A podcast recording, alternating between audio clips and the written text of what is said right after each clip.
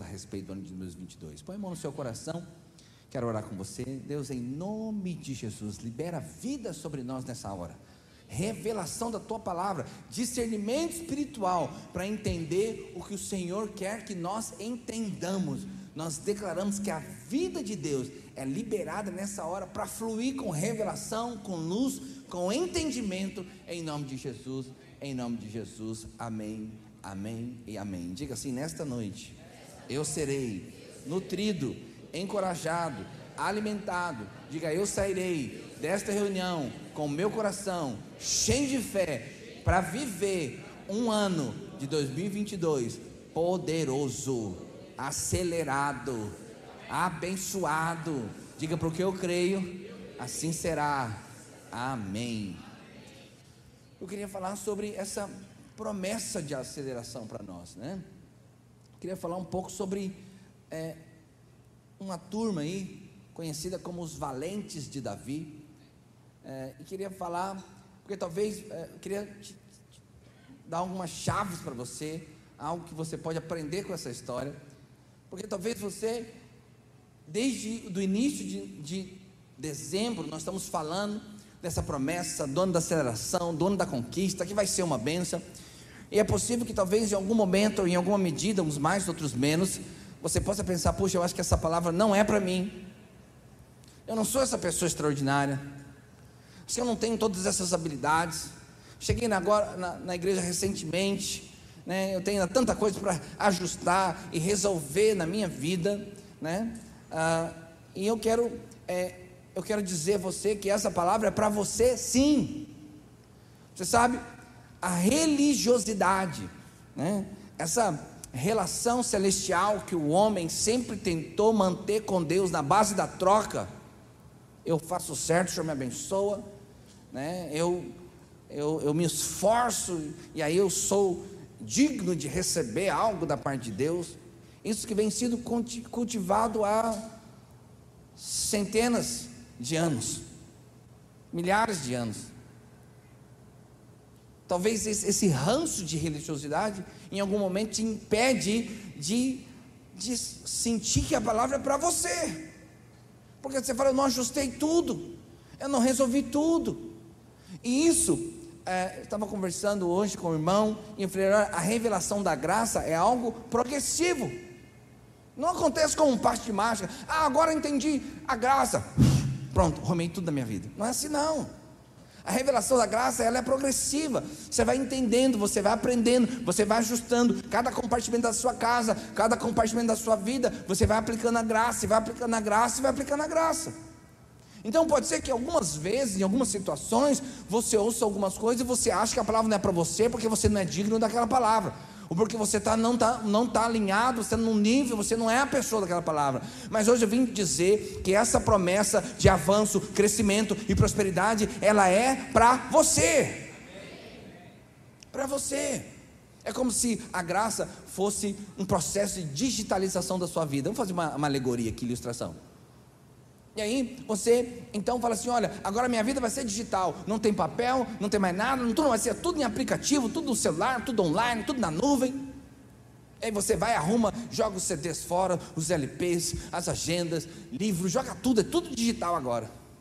Depois de um ano, você olha para a geladeira e fala: rapaz, olha esses adesivos de geladeira, esses imãs de geladeira.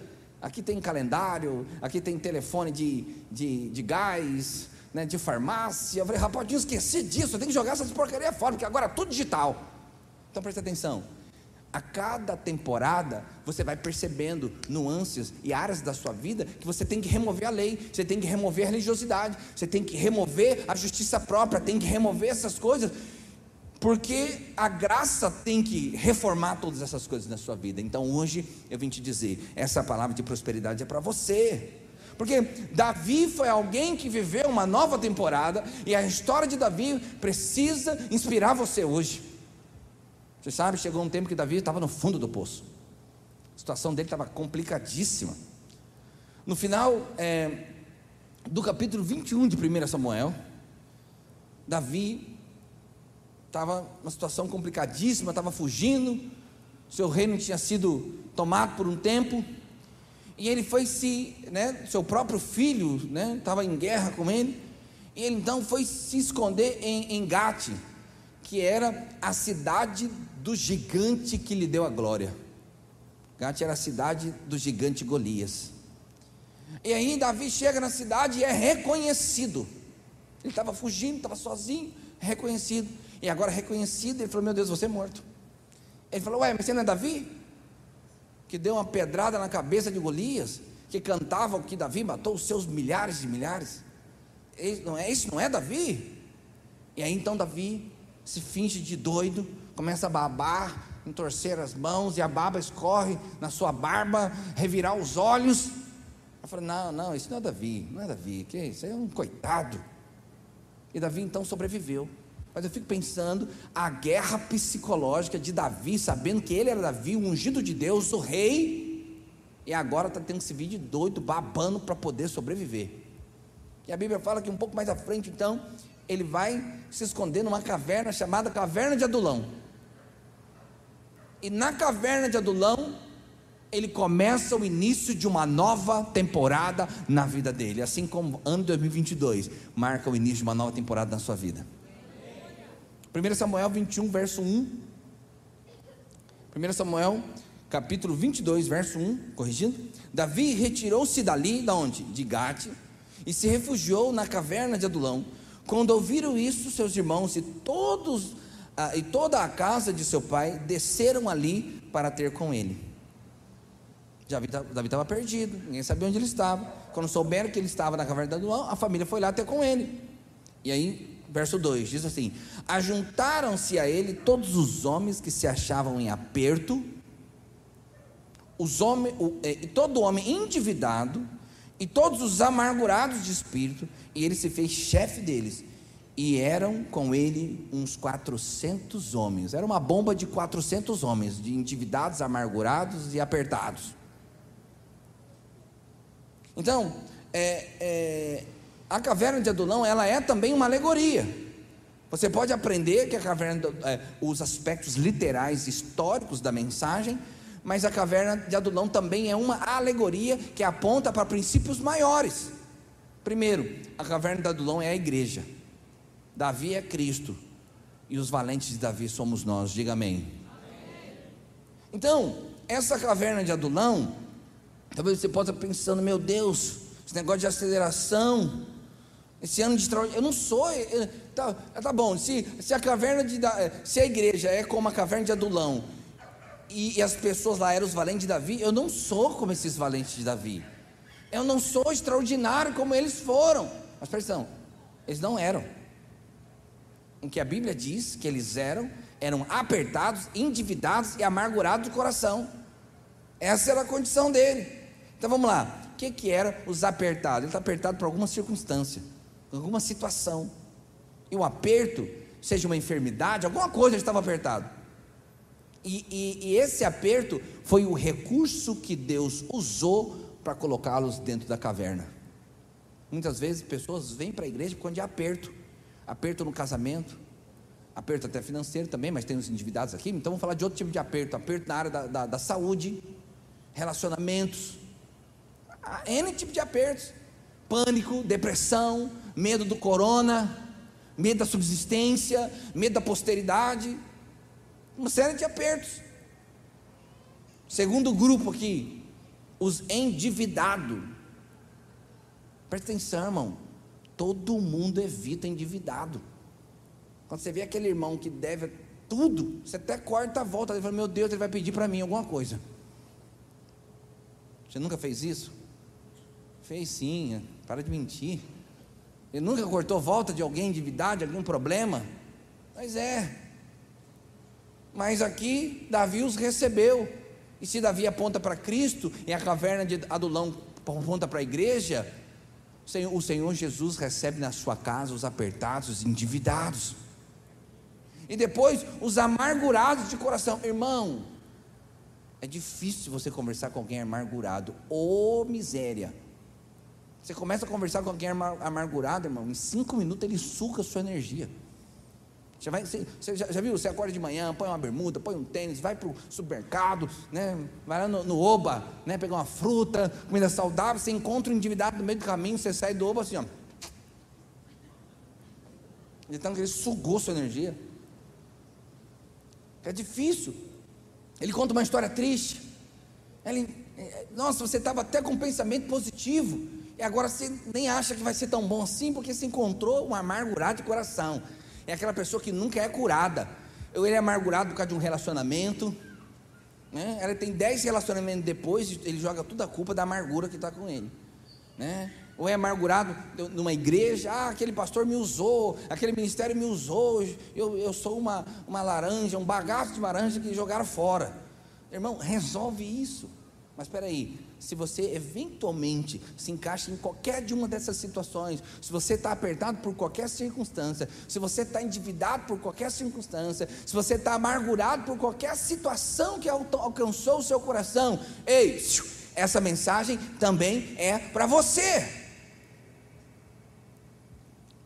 Você sabe, um dia eu ainda vou pregar na minha igreja, o povo vai falar amém, aleluia. E vai ser nesse ano da aceleração que vai acontecer isso. Senhor, acelera o coração desse povo. Me ajuda. Você sabe? E como é que Davi, então, é, transformou aqueles guerreiros? Como que Davi transformou aqueles guerreiros? Davi se fez de coitadinho? Davi ficou reclamando, ficou charamingando, esbravejando? Salmo 134, projeta para mim aqui, Salmo 134, verso 1. Não sei se na sua Bíblia, esse salmo, ele. Aqui não vai ter, mas na sua Bíblia, provavelmente, ele tem uma, um título, um título do capítulo. Já viu isso? Quando o salmo tem um título, do, antes do, do, do texto, tem um, um capítulo, para te orientar, para você entender do que se trata aquele salmo, o contexto do salmo, né? O título, eu vou ler o título para você, você não está vendo? Eu vou ler o título para você. Salmo de Davi, quando se fingiu de amaculado, que é louco, doido, quando ele fingiu de doido, na presença de Abimeleque, que era o rei de Gade, e por este expulso, ele se foi. Então, esse aqui é o salmo que Davi compôs lá na caverna de Adulão. E olha o que é o salmo: Bendirei ao Senhor o tempo todo, e o seu louvor estará sempre nos meus lábios. Já começa lá na caverna falando: Eu bendirei o Senhor. Oh, o louvor do Senhor estará sempre nos meus lábios. Ele diz assim: Gloriar-se-á no Senhor a minha alma. Os humildes os ouvirão e se alegrarão, porque lá era lugar de alegria. Engrandecei ao Senhor comigo e fala: Oh, vem comigo. Engrandeça o Senhor comigo. Fale coisas boas para o Senhor, elogie o nosso Deus, vem comigo, não fica parado na apatia, não fica parado na amargura, não fique parado na sua dívida, não fique aí paralisado pelo seu aperto, vem engrandecer o Senhor comigo. Tem uma música que era assim: engrandecer ao Senhor, engrandecer comigo, é uma só voz, exaltemos o nome, engrandecer ao Senhor. Que era exatamente esse salmo aqui. Exatamente esse salmo aqui. E ele diz: Buscai ao Senhor, busquei ao Senhor e Ele me acolheu. Livrei-me de todos os meus temores. Não tem mais temores, não tem mais dúvidas, não tem mais dor. Eu me livrei. Contemplai o, o, e sereis iluminados. Se contempla o Senhor. A luz de Deus vai vir sobre a sua vida. A luz de Deus vai vir para a sua casa. E o vosso rosto jamais sofrerá vexame clamou este aflito, e o Senhor ouviu e o livrou de todas as suas tribulações. Essa é a promessa para você: o Senhor vai te livrar de todas as suas tribulações, porque isso aqui já era um fato espiritual. Davi estava cantando porque assim seria. E é isso que nós temos que fazer. E o anjo do Senhor acampa ao redor do que os teme e os livra. Provai e veja que o Senhor é bom. Bem-aventurado o homem que nele se refugia. Temei o Senhor, vós e seus santos, pois nada falta aos que temem. Você sabe, no final do ministério de, de, de, Samuel, ele decide então fazer uma lista desses 400 homens, dos valentes. Na verdade, não são dos 400, mas são dos valentes que lideravam os 400. E, esse, e esses três, e essa lista, organiza esses valentes em três grupos.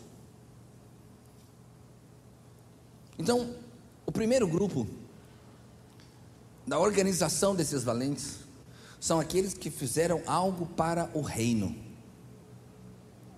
Davi era o rei, Israel era o reino.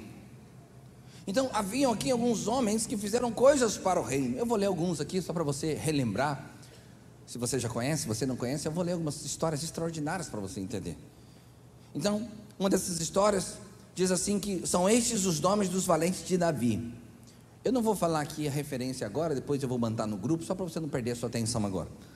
Josebe Bacebete, filho de Taquemone. Aqui tem é, é, boas opções aqui para você ter criatividade na escolha do nome do seu filho. Então, filho de Taquemone, o principal dos três, este brandiu a sua lança contra 800 e os feriu de uma vez só.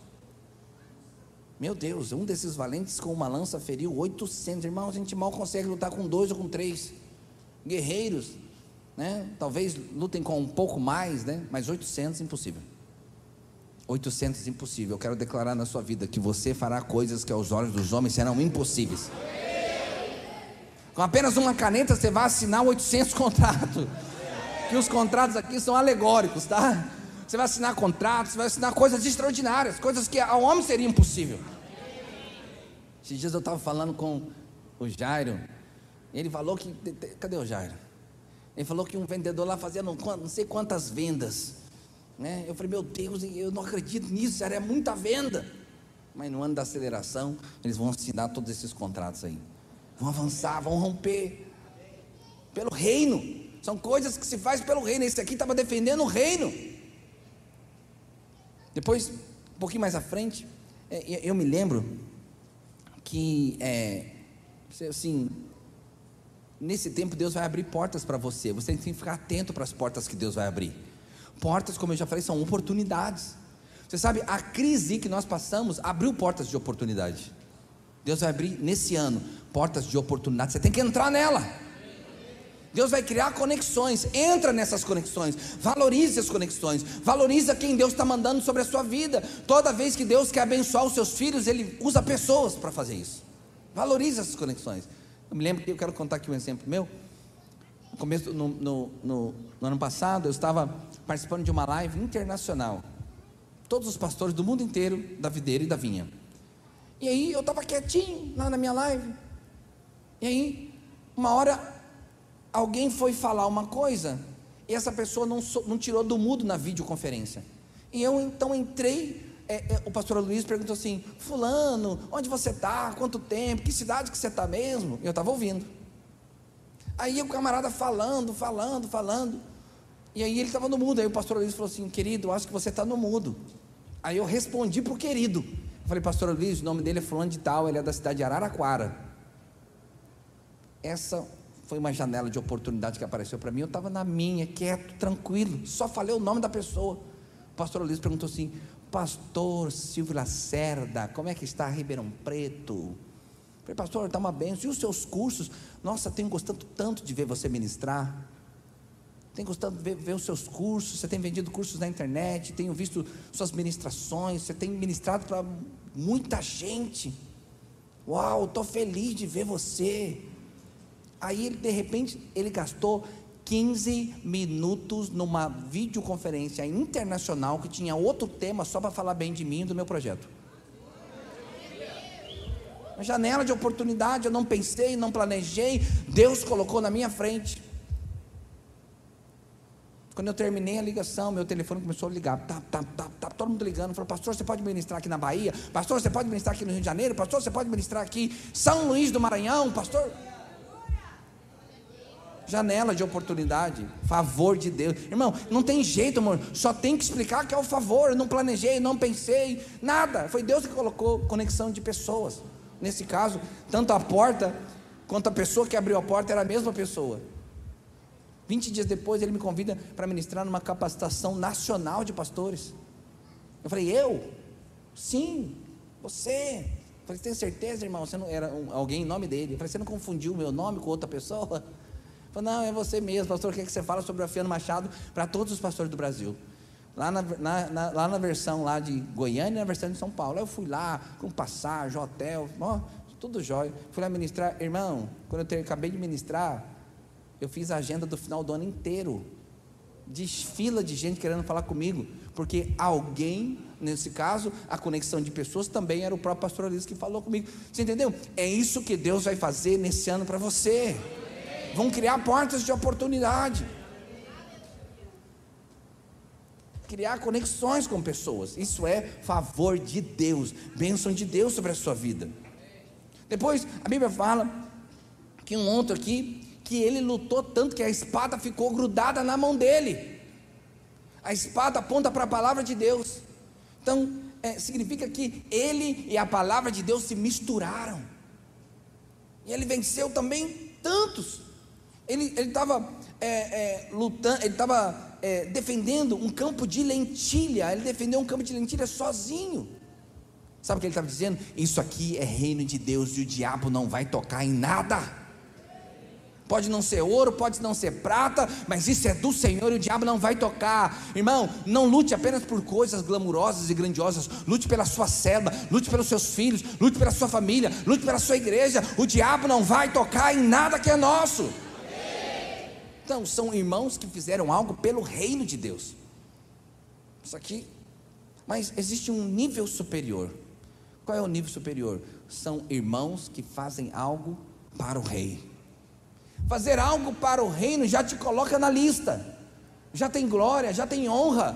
Quando você é, é, é, você se envolve no trabalho do, do corpo, do reino de Deus na terra seja um trabalho de engenharia civil, de elétrica, de planejamento, quando você ajuda a limpar, quando você faz um, uma oferta financeira que muda a curva lá da arrecadação da igreja, ajuda muito, ok. Todas essas coisas que nós fazemos são coisas para o reino, mas teve um que fez num nível superior. Ele fez algo para o Senhor. Ele fez algo para Davi, porque Davi aponta para Cristo. A Bíblia diz que ele, Davi, é de Belém, e aí Davi se criou lá, tinha uma fonte lá que ele gostava de beber água naquela fonte, e que ele apenas suspirou no meio dos valentes. Ah, quem me dera poder beber da água da fonte de Belém. Ele só pensou, ele não pediu, ele não ordenou, ele não falou, será que alguém poderia ir lá buscar? Ele só falou, porque lá em Belém estava o exército inimigo lotado lá, o acampamento era lá. Ele falou: quem me dera poder beber de uma água? Três valentes foram lá, arriscaram a própria vida, entraram no meio do exército inimigo, pegou a água que Davi queria, Davi queria beber, trouxe para Davi aqui, meu senhor. Toma água que você queria beber. Davi ficou tão constrangido, tão constrangido, que Davi derramou água como oferta a Deus. Falou: Não posso beber uma água dessa, tão nobre, tão poderosa. E Davi, então, oferta aquilo como quem dava a Deus naquele momento. Porque esses aqui não fizeram para o reino. Olha, eles apenas queriam agradar o rei. Eles apenas queriam honrar o rei. Eles apenas queriam dar prazer ao rei. Sabe, muitas vezes nós precisamos fazer coisa apenas para honrar a Deus. Não tem a necessidade, não tem a circunstância. Né? Eu sei que muitos irmãos eles só são movidos pela necessidade ele tem que ver um, ele, tem, ele, ele tem que ver o vale para ver a crise, para ver o problema, aí ele, ele reage. Que bom para esses irmãos que reagem na hora do vale, na hora da dificuldade, mas existe um nível superior, é quando você apenas quer fazer para ver o coração do rei alegre. Isso é um outro nível, mas tem um terceiro nível, o Ministério do Favor pode subir aqui. Nós temos um terceiro e último nível, que é aqueles que não estão na lista. Estão na lista aqueles que fizeram para o reino, estão na lista aqueles que fizeram para o rei, mas tem um aqui que não está na lista, porque ele fez para si mesmo. Então, o terceiro ponto são aqueles que fazem para si mesmo. E acredita em mim, há irmãos que não servem nem o reino, nem o Senhor. Tudo que fazem, fazem para si mesmo, para benefício próprio, por conta dos seus interesses. E esses vão ficar fora da lista. Fora da lista. E quem é esse homem? Esse homem é Joabe. Ele era o general de guerra de Davi. Na verdade, nunca serviu a Davi. Nunca serviu o reino. Durante toda a história bíblica, ele só servia a ele mesmo. Ele desonrou Davi N vezes. Ele matou pessoas que Davi mandou proteger. Ele matou o próprio filho de Davi quando Davi falou que não era para tocar em Absalão. Desonrava e desobedecia o tempo todo. E tudo que ele fazia era para si mesmo, para ter glória, para ter poder. Ele era o maior nome, ele tinha a maior preeminência, ele tinha a maior posição de destaque, ele era o maior guerreiro, mas ele não teve o seu nome na lista porque tudo que fazia, fazia para si mesmo. Tudo que fazia, fazia para si mesmo. Olha, não importa o tamanho da sua audiência, não importa quantos seguidores você tem no Instagram, não importa quantas pessoas ouvem você falar, você precisa fazer sempre para o reino e para o rei. Para o reino e para o rei. É isso que tem que ser. É isso que tem que ser. Eu quero encerrar dizendo que nessa lista estou aqui resumindo aqui por causa do tempo, que nessa lista tinha o nome de alguém que não fez nada. Nada de extraordinário. O nome dele era Urias. No último versículo dos valentes de Davi, tem uma frasezinha: Urias, o Eteu, ao todo 37. Não falou nada de Urias. Não há nenhum escrito de coisa extraordinária que Urias tenha feito em termos, em termos de guerra. Não sei se você sabe, mas Urias era o marido de Betseba, de Batseba, que Davi matou. Porque quando Urias estava servindo ao reino e servindo o rei, Davi mandou trazer a esposa de Urias, coabitou com ela, fez nela um filho. Depois, temendo o problema do filho, Davi manda Urias voltar para Davi dormir com Batseba e depois achar que o filho era dele. E esse homem foi tão honrado, tão honrado, que ele falou: Como posso eu dormir com a minha esposa se os meus companheiros de guerra estão no campo de batalha? Ele se negou a dormir com a sua esposa.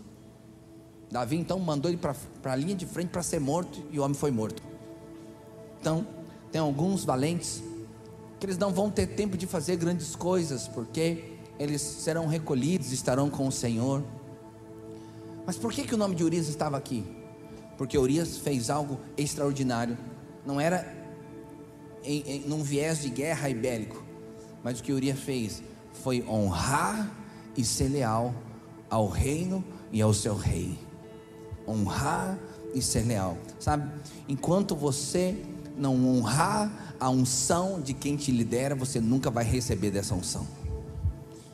Enquanto você não se torna alguém realmente leal com quem te lidera, você nunca vai receber da unção que está sobre ele. Por isso, isso aqui, o nome de Urias está aqui para nós aprendermos que quando nós honramos o Senhor, quando nós somos leais ao Senhor, e uma maneira de você honrar a Deus é honrando a liderança que Deus colocou sobre a sua vida, o seu nome vai estar na, escrito naquele, naquele dia, como os valentes, daqueles que vão receber uma coroa e receber uma glória, porque pertencem à tribo dos valentes de Davi. E eu creio, irmão, eu creio que esse ano vai ser o ano de você experimentar, porque você é esse valente.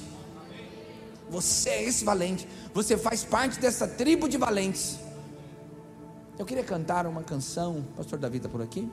Pastor Felipe, vem aqui.